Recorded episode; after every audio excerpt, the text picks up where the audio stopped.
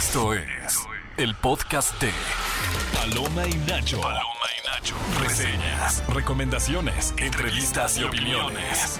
Paloma y Nacho. Solo para cinéfilos de buen gusto. Amigos, bienvenidos a una nueva emisión de Paloma y Nacho en este sábado 15 de julio, mitad del mes y vaya mes que hemos tenido. ¿Por qué? Porque se nos juntaron. Ahora sí que cuando a alguien eh, se le juntan las novias o los novios en el antro, ya sabes, así se nos juntaron las películas este mes y alta traición para quien elija una de las tres de las que hablaremos el día de hoy, porque ya casi, bueno, esta semana se estrena Misión Imposible, pero la próxima semana ya llega el estreno esperado por todos, que es Barbie y Oppenheimer, y ustedes están aquí en Paloma y Nacho, mi nombre es Héctor Trejo, y al lado de mí se encuentra mi compañera y gran amiga Gaby Mesa, ¿cómo estás? A mí nunca se me juntaron los novios en el antro. ¿eh? ¿Nunca? No, no, no. A mí no, tampoco. De qué privilegio. A mí nunca me sacaron a bailar real. O sea, yo nunca Ni en la de- la, que- la graduación, así. No, no, a mí nunca se me acercó una persona a decirme, ¿quieres bailar conmigo? O sea, no. Si es como, esa es como fantasía muy Drew Barrymore, ¿no? De película de Drew Sí, Barrymore yo adolescente. como jamás besada. Ajá. Ah, por cierto, hablando de jamás besada, el tema del día de hoy es ¿qué película representa tu vida amorosa? Pues bueno, mira, pues ya la mencioné. Entonces Ajá. voy a poner jamás besada. Ay, qué lindo. Muy linda, Drew Barrymore. Aparte nos cae muy bien Drew Mucho Barrymore. drama. Eh, drama, pero mieloso. La mía sí es súper existencialista. La mía es eterno resplandor de una mente sin recuerdos. Esa yo ¿Pero creo por qué que... tan triste tu vida amorosa? No es triste, es melancólica. Mi ¿Tú vida amorosa, sí, yo considero mi vida amorosa es melancólica? Son muy buenos momentos y a veces uno dice, me gusta haberlos vivido, pero también a veces uno piensa, ¿y si los olvidara, no? De un día para otro, o sea, ¿qué tanto? Estos amores se tienen que quedar en la vida o no. Esa es como mi reflexión de, esta película, que me encanta además con Jim Carrey, Sí. que me hace, se me hace que lo hace increíble. Y Kate Winslet, ¿no? actor. También.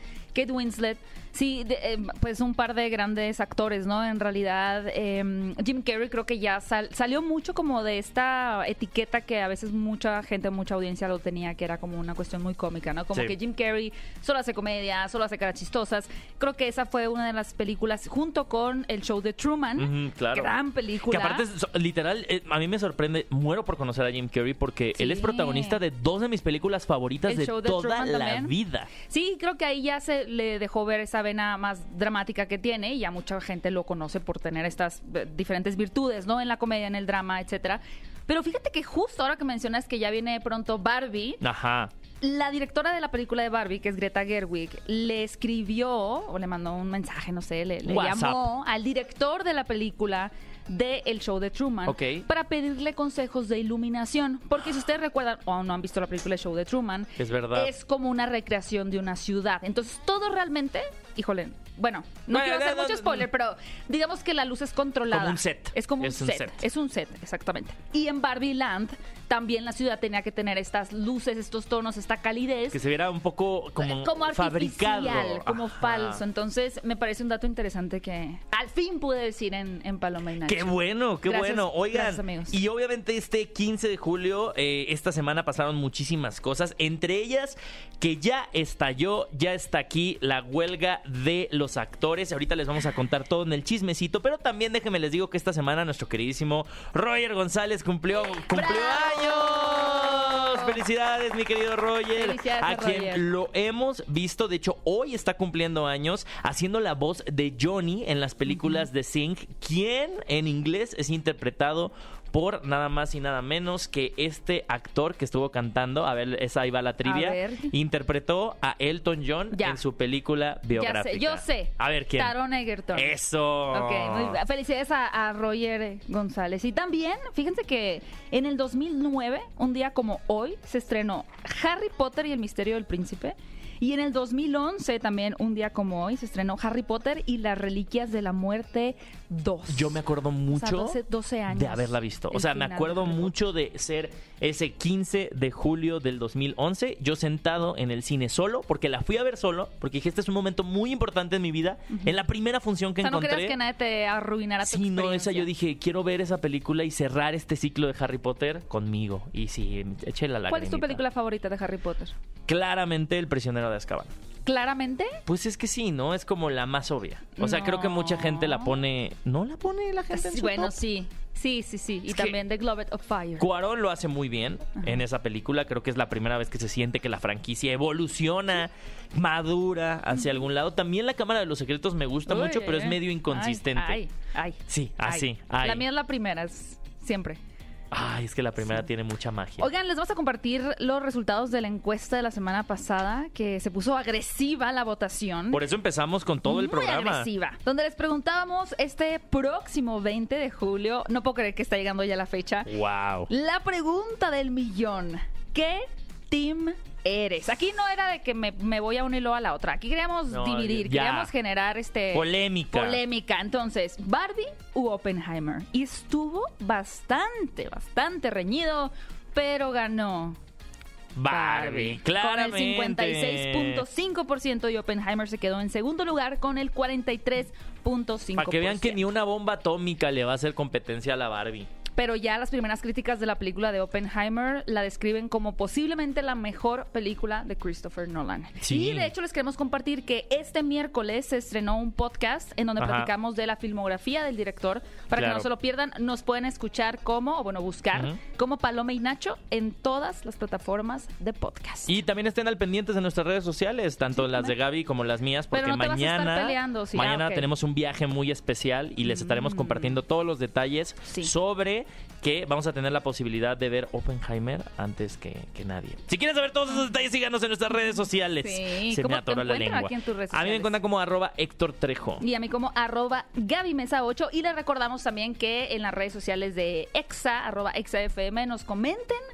con qué película ustedes sienten que podrían expresar su situación amorosa, su vida amorosa. ¿Qué Oigan, película? Y alguien que sí ya está en complicaciones de la relación amorosa es eh, Hollywood y sus actores. y sus actores. Ya, ahora sí, les habíamos estado contando que los escritores ya llevaban más de 70 días en huelga. Como tres meses y Ya casi. llevan un ratito en huelga. Se habían eh, esta semana habían salido las noticias de que las tanto como productoras y distribuidoras eh, se habían filtrado ciertas conversaciones en donde ellos estaban diciendo, la verdad, de una manera muy cruel, que iban a esperar a que los escritores empezaran a ahogar y casi casi a morir de hambre, digamos que llegara Que no octubre, noviembre, que no pudieran pagar la renta, que no pudieran, para que digamos que aceptaran las condiciones eh, que son siguen siendo condiciones muy precarias para la industria de escritores allá en Estados Unidos pero ahora con la noticia de que este mm, mi jueves el jueves el jueves que, que acaba de pasar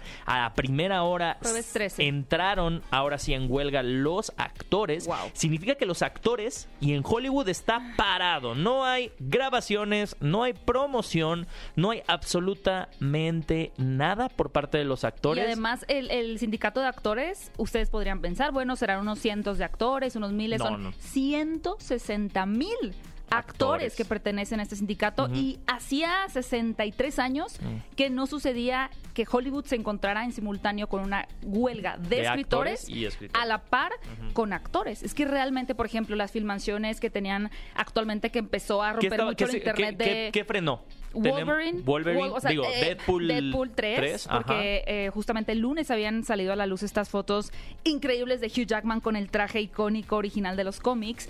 Ya tuvieron que parar esa filmación. Hay algunas series, como La Casa del Dragón, que al parecer no se van a detener del todo porque algunos actores no forman parte de ese Y porque son sindicato. británicos, ¿no? Porque son británicos. Pero, eh, de hecho, cuando se anuncia la huelga, el elenco de Oppenheimer se encontraba presentándose en Londres, en su premier mundial oficial. Sí. Sin embargo, tuvieron que adelantarla una hora para entrar como de panzazo en todavía puede estar parado frente a una cámara en una alfombra. Cillian Murphy, Emily Ujú. Blunt, Florence Pugh, Robert Downey Jr. Que, que a mí se me hizo muy curioso. ¿Tú sabías que la directora del sindicato de actores es la niñera?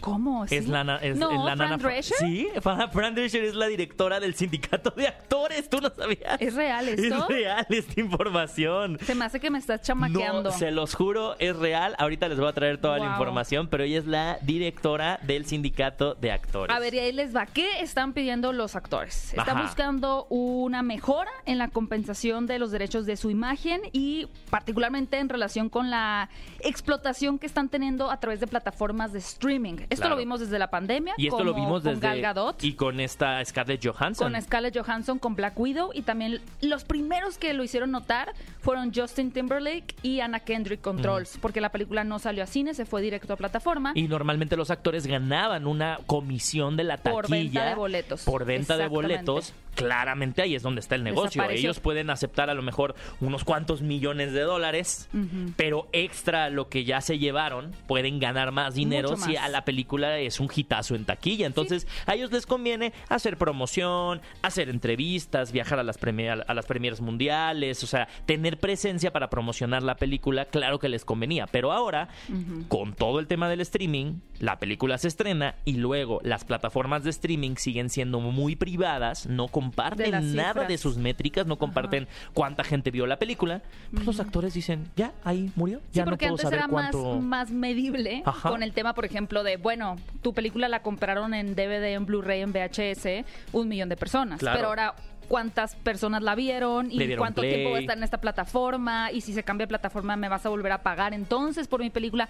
Y estamos hablando de actores de Hollywood grandes. Sí. Pensemos también que dentro de esos 160 mil existen actores nuevos que realmente están buscando ganarse la vida el día a día con un proyecto, ¿no? Con un proyecto pequeño, con un cortometraje, con un documental y ya no van a poder trabajar. Y esto pasaba con los escritores. Lo que antes un escritor podía trabajar en un lapso de cuatro meses, una temporada de veintitantos capítulos. Ustedes se acordarán a lo mejor de la serie de Lost, que tenía temporadas de veintitantos capítulos. Cuando viene la huelga, la primera huelga de escritores por ahí del 2008, cambian a un formato de 10, 12 capítulos. Sí. Pero eso significa que ese, esos cuatro meses de chamba ya se volvían dos meses y ahora los escritores tenían que buscar no una, a lo mejor incluso tres trabajos simultáneos de estar escribiendo series para poder sustentarse. Está muy fuerte. Y algo que es bien interesante, que también es una de las demandas por parte del sindicato de guionistas y ahora también de los actores, es la revisión del uso de inteligencia artificial también. Que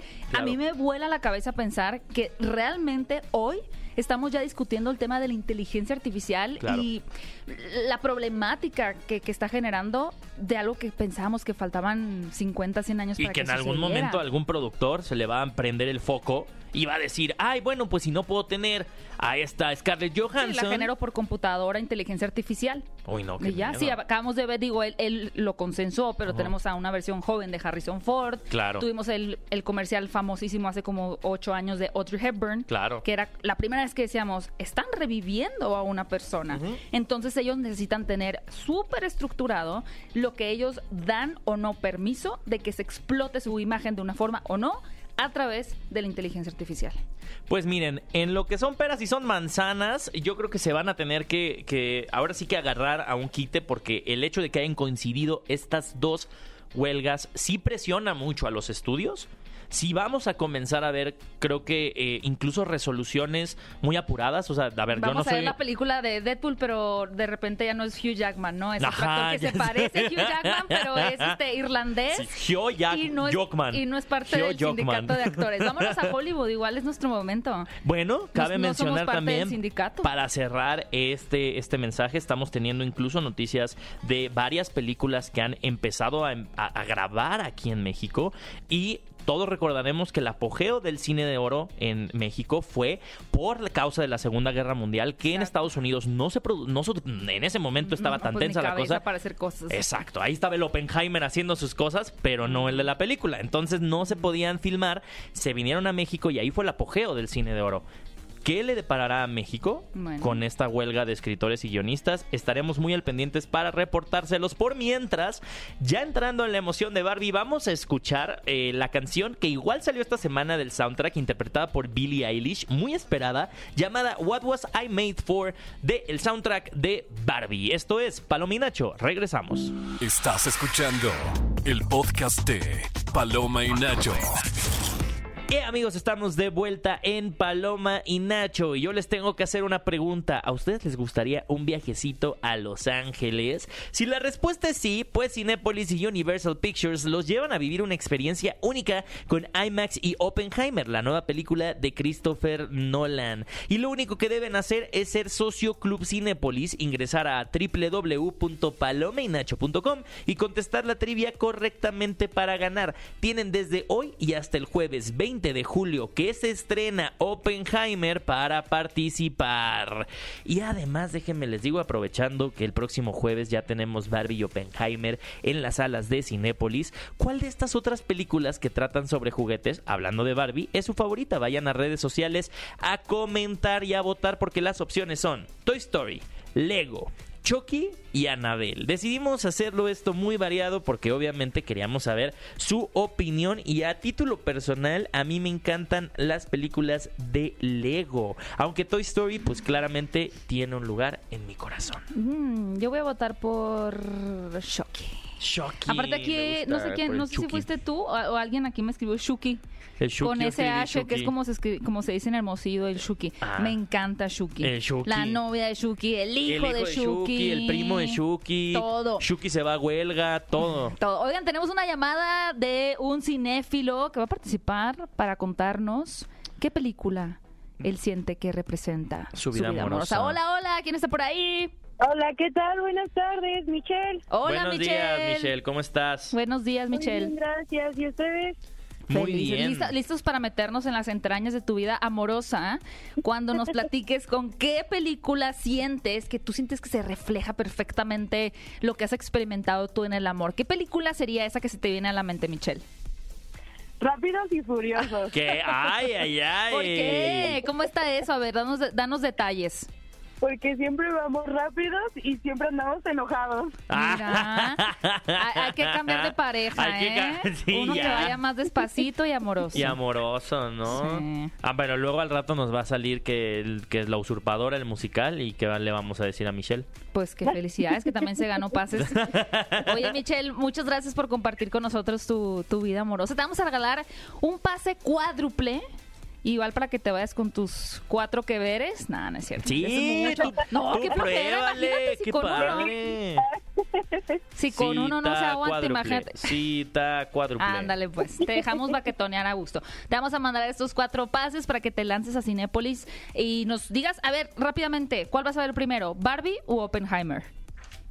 Barbie. Eso. Eso. Ok, para que te vayas a ver Barbie. Muchas gracias, Michelle, por llamarnos aquí en Paloma y Nacho. Muchas gracias a ustedes. Oigan, y continuando con el chismecito cinefilo, pues esta semana eh, surgió una entrevista de Tom Holland que dio mucho de qué hablar. Ah, ya, qué triste. ¿Viste, viste la entrevista en, Sí, en, en- en el video, en el podcast? Claro, Ah. donde habla primero sobre la distancia que últimamente ha tomado con todo el tema de Hollywood. Eh, confesó en esta entrevista que fue para un canal de YouTube, ¿no? O sea, fue como muy, muy privada, eh, que pues para Bueno, él... ni tan privada. Bueno, ni tan privada, porque ya todo el ya mundo en se tres enteró. días tenía como cuatro millones de vistas. Pero qué bueno que habló en un espacio así, que creo que es un espacio que se permite ser un Sí, poquito que no es menos un medio de formal. farándula. Claro, en donde, en donde Tom Holland da su perspectiva sobre Hollywood, dice que es un lugar al cual siempre intenta alejarse y que cada vez que, que vuelve eh, le afecta y le afectó tanto que habló abiertamente sobre su adicción al alcohol, que creo que es algo que muchos, eh, muchas personalidades llegan a,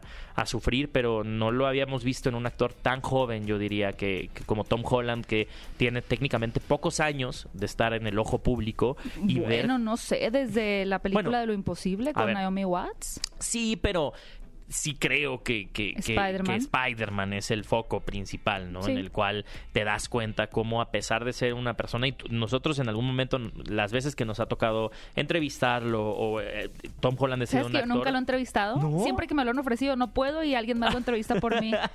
Tengo como una maldición con, Con Tom, Tom Holland, Holland. y con Kate Mara. Y yo, Tom Holland es el actor que más he entrevistado Ay, en qué mi vida. chistoso. Y, y justamente es una persona, creo que es un actor que siempre ha estado muy cercano ¿Lo a has visto México, desde ¿no? chiquito, Lo he visto desde chiquitito? chiquito, chiquito. Y creo que sí he visto incluso como el cambio de actitud que ha tenido, por lo menos en las películas de Spider-Man, como cada año que regresaba o cada año y medio que se regresaba. veía como más decaído, se ¿no? veía, ajá, o se veía que le pesaba cada vez más la chamba. de estar frente, como frente a las cámaras. desilusionado un poco. Sí.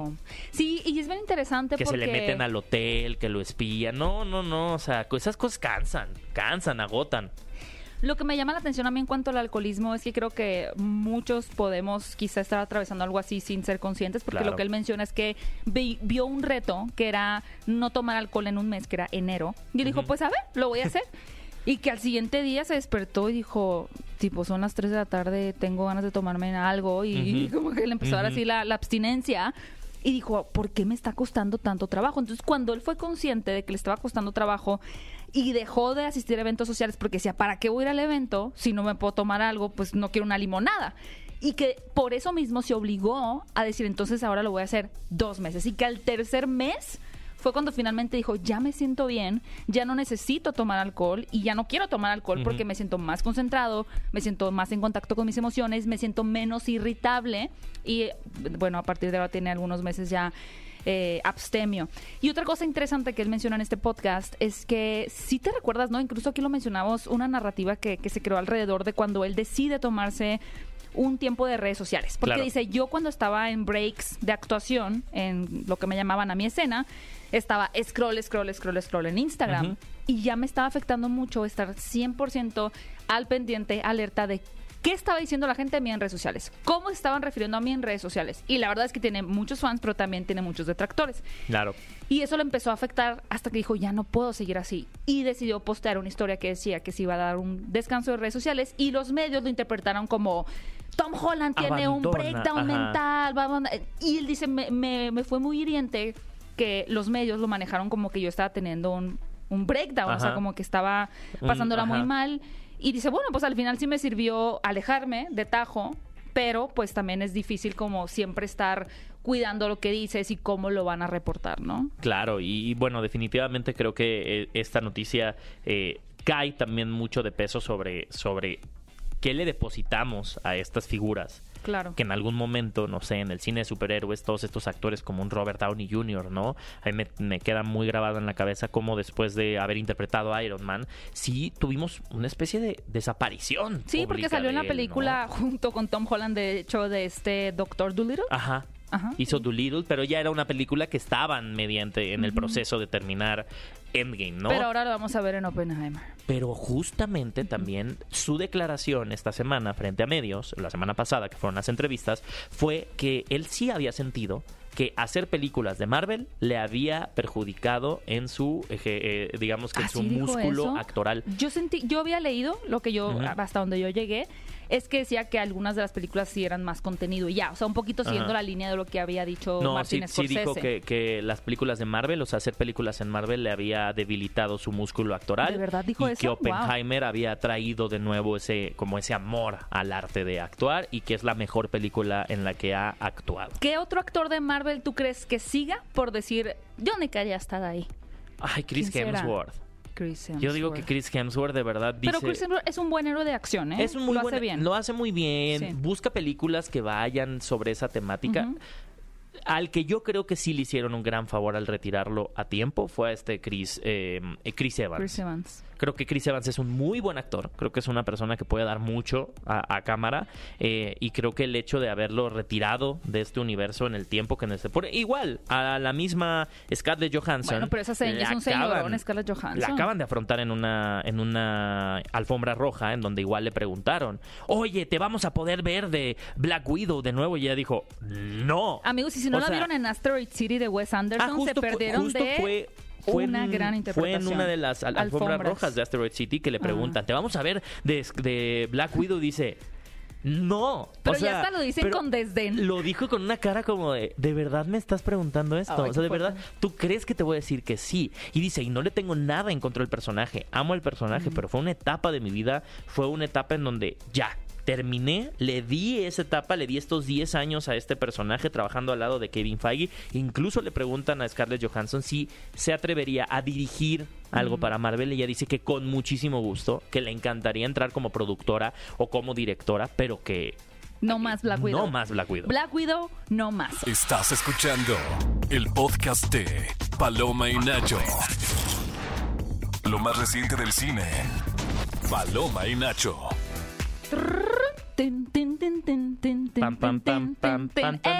Amigos, ya llegó la nueva entrega de una de las franquicias de acción más longevas y exitosas del mundo del cine. Porque cuando Tom Cruise hace algo, o no hace nada, o lo da todo. Wow. Lo da todo. Y esta es la primera de dos partes de esta entrega que se va a llamar Misión Imposible, Sentencia Sentencia, Mortal. Mortal. Parte 1. A mí me parece fascinante porque estos últimos días he estado viendo a muchas personas revisitar la saga de Misión Imposible, que es algo que yo hice hace algunos años cuando tuve la bendita oportunidad de conducir una alfombra roja para la película anterior. Me encantó eso, ¿eh? Felicidades. Eh, Muchas gracias. Felicidades a mi yo de cinco Tú- años. yo le felicito a tu yo de hace cinco gracias. años porque esa Todavía sigue premier siendo una, una experiencia muy, muy extraña, pero para conducir esa alfombra, pues yo tenía claro el recuerdo de la escena icónica de Tom Cruise hasta que hace este Pinocho en Shrek Ujú. 2 alusión que baja en el cable y se queda colgando, ¿no? Muy emblemática escena del cine. Pero ya que revisitas realmente la saga es, es fascinante. A excepción de la 2, que es un poco demasiado algo. 2000 era. A Yo ver. me había aguantado todas las de Misión Imposible, hasta ahorita las estoy viendo. ¿Por primera vez? por primera vez. Sí, ¿Es sí, válido? sí, se entiende, sí. Eh, Y voy en la tercera. Y estoy y está fascinado. todo por volverse mejor. ¿Sabes qué me gusta mucho? Que es una película muy consciente de que puede estirar la liga de ciertos absurdos, porque Claro. amigos, no sé si ustedes se acuerdan y si no les recuerdo, en este universo los personajes se ponen máscaras de alguien más y se Ah, hacen pasar por otra gente, Y se como ponen la cosita de la voz para hacerse cambia. pasar. Entonces de sí. repente Tom Cruise, había una, por ejemplo, hay un doctor y de repente descubres que no era un doctor, era Tom Cruise con la cara del doctor y se la quita. Entonces, Misión Imposible se ha permitido manejar esos niveles de ciencia ficción, de en este universo se vale estas cosas, pero al mismo tiempo ejecutar la misión y las escenas de acción de la manera más realista posible, sobre todo mientras más avanzaba la saga, porque Claro. todavía en la 2 y en la 3 hay unas escenas que dices, estos efectos especiales a computadora están horrorosos. Sí, la que acabo de ver justo es la dirigida por J.J. Abrams, Ah, sí. que sí tiene ciertas cosas medio CGI. Medio CGI. Pero mientras Tom Cruise fue tomando el control de la franquicia, él fue que dijo, yo hago todas mis escenas de acción, Claro. yo quiero que esta persecución se vea de esta manera, quiero que esta explosión se vea de esta manera. Y justamente No es creo... como en Avengers cuando veías a Black Widow que giraba y era un señor. ¿Cómo eso? ¿No te acuerdas la primera escena cuando la tienen en la silla? Que de la nada se, se, Sí me acuerdo de esa se, escena, se pero- gira en la silla, pero si tú le pones pausa, Pausa. es un señor con barba y con peluca de, de Black Widow. Porque no le la barba, se pasan. Es increíble. La voy a ver llegar a ver a mi casa. Pero eh, lo que yo creo que Tom Cruise ya llegó hacia el extremo en la película anterior, donde tiene unas persecuciones en, en el Arco del Triunfo y unas escenas en la nieve que tú dices, ¿qué, es- qué es esta belleza también, no? Pero ahora, pues, y, y se han encargado bastante de hacerlo notar, Tom Cruise hizo una de las secuencias o una de las eh, escenas de, de riesgo más arriesgadas de su carrera, que fue saltar como una especie de, Barranco. de barranco. Sí, digo, está ahí un poquito alterado también. La verdadera barranca del muerto. Es la verdadera. En Ajá. moto y luego Sí. planear, ¿no? Pero amigos, esa no es la mejor escena de la película. Ya no Hay digas, una quiero escena ver, quiero ver, quiero ver. que tiene que ver con unos vagones, es lo que voy a decir de tren, que no puedo creer lo hermosa que Que está está. ejecutada. Yo siento que no, no había sentido ese nivel de Ajá. angustia desde Titanic. ¡Wow! Sabes cómo se está uniendo el Sí, barco. y Claro, claro. Rose, sálvate, Rose. Aquí era como, wow, es una escena más contenida, es más pequeña, no es un barco hundiéndose. Pero está muy bien realizada. Es cuando tú dices, sí, la saga sabe revita- revitalizarse. Y eso también, pues, de qué trata, Oye. amigos. Ahora el Ajá. villano es. Solo voy a decir eso para no dar muchos spoilers, pero el villano de esta nueva película que ya pueden encontrar en salas de Cinépolis es la inteligencia artificial. Wow, oye, ¿y cuál es la que se supone que va a filmar en el espacio?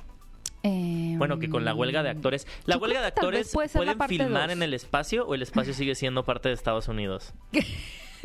Si le preguntas a Donald Trump, yo creo que sí sigue siendo parte de Estados Unidos. Entonces no pueden o grabar. Elon Musk. Pues yo digo eh, que graben en la Estación Espacial Listo. Internacional. Ahí, el sindicato no tiene. Pues yo creo que podría llegar a ser Misión Imposible Sentencia Mortal parte 2. Porque según yo ya sería la última entrega de Misión Ah, Imposible. ¿Cuántas llevan? No. Eh, esta sería la, es la séptima. Ajá. Eh, La siguiente y es la sería octava. que sería la última. Ya Tom Cruise tiene 61 años y en la película, amigos, wow. Si yo llego a esa edad con el 10% de vitalidad de Tom Cruise, me daré por No, bien yo vi la 3 ahorita que se aventó, nada más cruzó ahí una, un, un paso de un puente y dije, a mí me dolerían ya las rodillas.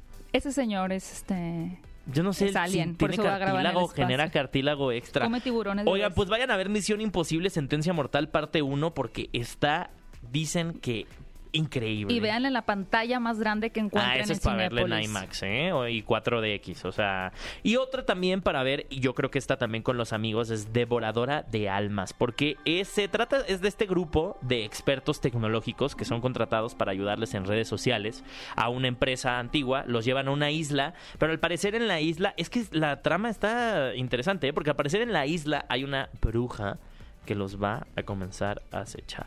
Qué mala suerte. O sea, imagínate, llevas redes sociales, te ofrecen un Eh. trabajo para una empresa que ya está ahí Eres influencer. consolidada. Oye, te vamos a ver a una isla. Hay una bruja ahí. Sí. Me encanta. Pues eh, eh, a ver, a ver, yo, yo tengo mucha fe en este tipo de películas porque me encanta cuando son de terror eh, que no son hollywoodenses. Entonces esta, si no me equivoco, es europea, es Aparte, terror europeo. Siempre tiene una opción de terror en Claro. Ustedes si un día dicen, tengo una Ajá. película de terror, Ajá. vayan a Cinépolis. Y bueno, ya la próxima Siempre semana llega Oppenheimer y en palabras del mismísimo Christopher Nolan, él dice que es una película de Y terror. también Barbie tiene sus tintes terroríficos. terroríficos, ¿eh? Atención. como cuando editaban el tráiler de Mary Poppins. de Mary Poppins en versión terror. Era mala Mary Poppins, ¿eh? Era o una sea, bruja. yo amo. Yo fui criada Sí. por Mary Poppins. Pues una bruja, nadie, porque la gente no, no cae en cuenta que es una Pues hechicera. era- les daban es una hechicera una muy poderosa. veneno a los niños con su medicina y un poquito de azúcar. Que quien azúcar quiera, quién sabe. Pero bueno, y también tenemos una opción en sala de arte que es El Mundo según Pierre, que trata de este, pues ya adulto que descubre que era adoptado y va a emprender un viaje para descubrir quiénes son sus padres, pero realmente le está pasando mal hasta que hace mancuerna con una mujer a la que decide aceptar como su roomie, quien le va a ayudar a encontrar sus verdaderos Las- padres. las Es una dramedias- comedia, dramedias dramedia francesas. francesa. No tienen igual. No. Tienen una delicadeza para Sí. contar historias crudas, como Ajá. alguien que descubre que sus papás nunca fueron sus papás Ajá. y decir, qué chistoso. Ajá, vamos Sí. a hacer una película Tienen una, sobre esto. una levedad diferente y los invitamos a que vean esta película en sala de arte. Entonces, dinámica, como te gusta a ti. Va. Solo, ¿cómo es? ¿Cómo es ir al cine para ir Es en Cinépolis? parejita, pareja, amigos, en familia y solo. y solo. En familia van a ir a ver Misión Imposible. En familia. Bueno, en pareja devoradora, en amigos devoradora de almas, Sí. ¿Y solitos? el mundo según El Pierre. mundo según Pierre. Para que echen la lagrimita, amigos. Ajá. O en pareja también. También. Vayan con quien ustedes Todas. quieran. Con quien ustedes quieran es buen plan para ir al cine. Y ahí lo tienen, cinéfilos. Estos son los estrenos que pueden encontrar en Cinépolis este fin de semana. Y también quiero contarles que ya pueden probar el intenso sabor de las nuevas palomitas Cinépolis Takis Blue Hit que estarán disponibles por tiempo limitado en su Cinépolis favorito. Pruébenlas, pero de verdad pruébenlas porque las palomitas Cinépolis Takis Blue Hit están buenísimas y harán lo que sea por tenerlas. Y cinéfilos, no se vayan porque al regresar tendremos una entrevista con los actores Pom Clementif, Vanessa Kirby, Simon Pegg, Hailey Atwell y con el director Christopher McQuarrie, que realizó nuestra querida Brenda Medel por la película Misión Imposible, Sentencia Mortal, parte 1. Estás escuchando el podcast de Paloma y Nacho. De la pantalla grande a tu radio. La entrevista en Paloma y Nacho. Hola Christopher, muchas gracias por tu tiempo. Quisiera preguntarte, ¿qué fue lo primero que pasó por tu cabeza después de completar la que ahora es considerada la mayor acrobacia de la historia del cine? Me refiero a esta escena de Tom Cruise conduciendo una motocicleta por un acantilado. Lo primero que me pasó por mi mente es que estaba muy agradecido de todo lo que salió tan bien como lo hizo. Me sentí muy, muy aliviado y luego no me sorprendió en absoluto cuando Tom quiso hacerlo de nuevo. Tampoco me sorprendió que lo hicimos ocho veces y estoy muy contento de que obtuvimos el resultado que obtuvimos y lo conseguimos de manera segura. Gracias. Hailey, una de las cosas que me encantan de tu personaje es la facilidad con la que escapas de Ethan Hunt en cada oportunidad que tienes durante la película. ¿Qué tan divertido fue ese aspecto para ti? Oh my goodness, it makes her so playful and mischievous. Oh, Dios mío. Es tan juguetona y traviesa sin ser calculadora. Ella no tiene la intención de hacerle la vida difícil a Ethan. Ella solo está enfocada en salir de los problemas o de algo que siente que es demasiado aterrador como para involucrarlos. Y así, crean este tipo de cualidad mediante la cual pueden jugar al gato y al ratón entre ellos. Es algo muy fresco que no había visto en esta franquicia antes. No está impulsada puramente por una agenda romántica. Ella no es cosificada. Ella tiene su propia agencia en el mundo. Y ya sabes, está tratando de escapar todo el tiempo. Ella está tratando de girar a la izquierda cuando todos quieren girar a la derecha. Me da una gran sensación de calma, la alegría de intentar muchas cosas diferentes para ver qué emociona a tu audiencia. Hola Vanessa, hola Pom. Debo decirles que tengo curiosidad. ¿Qué opinan sobre el mayor truco de la historia del cine? Me refiero al de Tom Cruise conduciendo una motocicleta por un acantilado. Dios mío, es increíble. Estábamos allí cuando Tom filmó. Visitamos el set aun cuando no éramos parte de la escena. Solo queríamos ir y ver. Creo que Tom lo hizo siete u ocho veces frente a nosotros. Fue una locura pensar que solo estaba ahí sobre una rampa con una motocicleta. Aguantábamos la respiración y decíamos como, no puede ser, pero cuando se abrió el paracaídas gritábamos y aplaudíamos. Fue un día muy hermoso. Fue asombroso. Eso es un ejemplo de valentía, porque la mayoría de las personas se asustarían o incluso se pondrían nerviosas antes de hacerlo. Lo interesante es que para hacer algo así, tienes que estar concentrado en el presente y con lo que estás haciendo en el momento, porque si no estás concentrado, puedes perderte y algo podría salir mal. Creo que lo ves pasar y es increíble estar cerca de eso. Es asombroso. Estar en el aquí y en el ahora es algo que las acrobacias realmente exigen de ti de alguna manera. Simon, cerca del final de la franquicia, ¿cómo crees que Misión Imposible ha revolucionado las películas de acción y de espías durante todos estos años?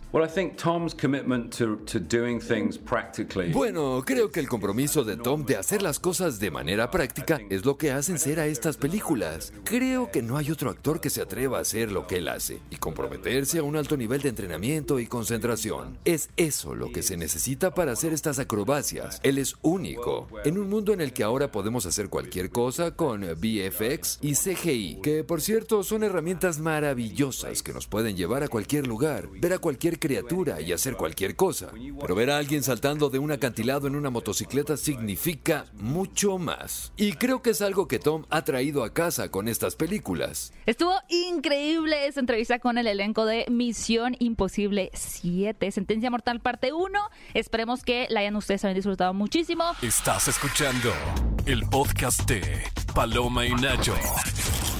Eh, amigos, estamos de vuelta en Paloma y Nacho. ¿Y que creen? Estoy muy emocionado porque ya salió el capítulo 4 de Club Cinépolis Desafío Dubai y ahora sí ya conocimos a los dos finalistas que se van a ir a Dubai y solo uno de ellos ganará cine gratis de por vida. Este nuevo capítulo está inspirado en Tortugas Ninja Caos Mutante, que se puso bastante tenso ya que estuvieron los dos semifinalistas de cada ciudad demostrando ser los mejores en retos de pizzas, alcantarillas y muchas más cosas de la peli. Así que no se lo pierdan en el canal de YouTube de Cinépolis, ya que el próximo lunes conoceremos al ganador del primer reality show de cine. Cada capítulo los retos se vuelven más y más complicados, pero créanme, valdrá la pena por el premio. Y tenemos una llamada ya justo en la línea. Está, eh, espero que no nos conteste y nos diga Seven Days. Está por ahí, Samara.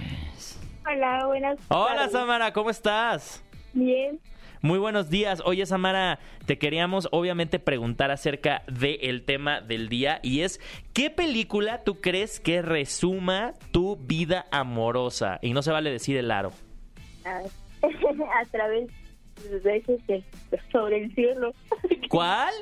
La de tres. Tres metros sobre Ah, el cielo. Tres metros sobre el cielo. Ay, oye, pues tienes a tu. Mario, ¿cómo se llama Mario el actor? Casas. Mario Casas. Ashe. Ay. Ashe y Babi son, Ah, ¿va? sí, Tú eres sí. Babi entonces. Sí, sí porque no me dejaban andar con, con un chico que Muy Romeo y Julieta. Está bien, seguramente todavía no estabas en edad. Ah. Yo apoyo esa, No restricción. Vive el amor. Que andes con quien quieras, Samara. No, depende. Oye, Samara, muchas gracias por haberte comunicado con nosotros. Y te vamos a regalar, dice el productor, que cuatro pases para que te vayas a Cinépolis. Y antes de que te vayas, te quiero preguntar, ¿qué película vas a ver primero en Cinépolis? ¿Barbie u Oppenheimer? Barbie. Eso. Muy bien. Y luego Oppenheimer también, porque dicen que está muy buena. Muchas gracias, Samara. Te vamos a mandar tus cuatro pases dobles. Y pues gracias por escucharnos y contactarnos aquí en Paloma y Nacho. Gracias, hasta luego. Hasta luego. Ah, oigan, les queremos nada más recordar antes de irnos que precisamente ya están los boletos en preventa para que ya compren sus boletos Ya. de Oppenheimer y Barbie, sea la que ustedes elijan. Aquí hacemos mucho cotorreo al respecto de eso, pero como diría nuestro queridísimo Tom Cruise, ¿Cómo que dice? además pueden ir a ver Sentencia Mortal parte 1, Misión Imposible Sentencia Mortal parte 1. A él le preguntaron cuál vas a ver primero y dijo, es que aquí lo que importa es que en ese fin de semana todos van a ir a ver las dos películas. No importa cuál elijas primero, pero ese fin de semana, el próximo fin de semana a partir del 20 de julio, todos vamos a estar en el cine viendo o Oppenheimer o Misión Y Imposible. si nos ven a mi querido Bully y a mí, nos saludan. Sí. Mentira, porque ese fin de semana nos vamos a ir a Comic Con. Vamos a Pero estar ahí en a- Comic Con a- trayéndoles sí. muchas novedades, ¿eh? Pues a ver qué tantas, porque ya no con la huelga de actores. Pero bueno, vamos a estarlos manteniendo al tanto. No olviden que pueden escuchar nuestro programa en formato de podcast. Búsquenos como Paloma y Nacho, mi querido Bully, ¿cómo pueden encontrarte a ti en tus redes sociales? A mí me encuentran como arroba Héctor Trejo y les recordamos también que Paloma y Nacho ya está en threads, así que búsquenos como arroba Paloma y Nacho, ya tenemos nuestra cuenta de threads. Genial, también pueden encontrar como arroba Gaby Mesa 8. Nos escuchamos próximo sábado en punto de las 10 de la mañana para todos aquellos que quieren saber mucho del mundo del cine aquí en Paloma y Nacho. Esto fue el podcast de Paloma y Nacho. Paloma y Nacho. Reseñas, recomendaciones, entrevistas y opiniones. Paloma y Nacho. Solo para cinéfilos de buen gusto. Escúchanos en vivo todos los sábados a las 10 de la mañana en Nexa FM 104.9.